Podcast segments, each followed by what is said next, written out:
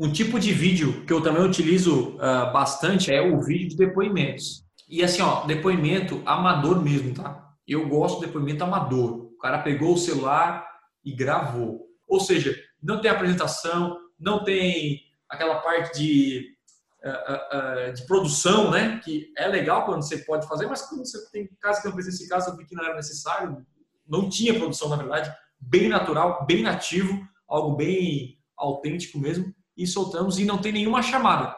Qual é a chamada? É simplesmente falando que o cara teve resultado e tá tudo certo.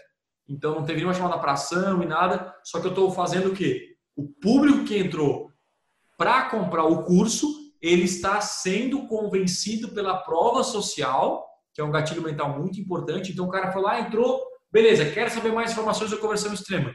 Ele sai, vai para o YouTube, vai para o Facebook, vê anúncio de depoimentos, e a galera falando, caraca, o curso é muito bom, é isso, é aquilo, eu tive esse resultado e tal, e tal. O cara começa a ficar louco, meu, já estou convencido dessa parada aí, na hora que eu lanço a oferta, o cara já comprou. Porque muita gente pensa que o cara compra na hora que eu falo do vídeo de venda. O meu vídeo de venda é o vídeo que a galera menos assiste.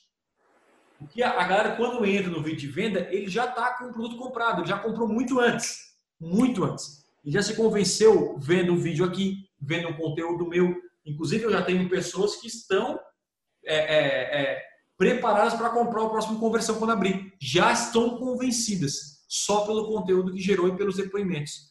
Então, esse é um tipo de anúncio que você pode utilizar e é muito forte. Prova social é um dos principais gatilhos para você vender muito em depoimentos em vídeo.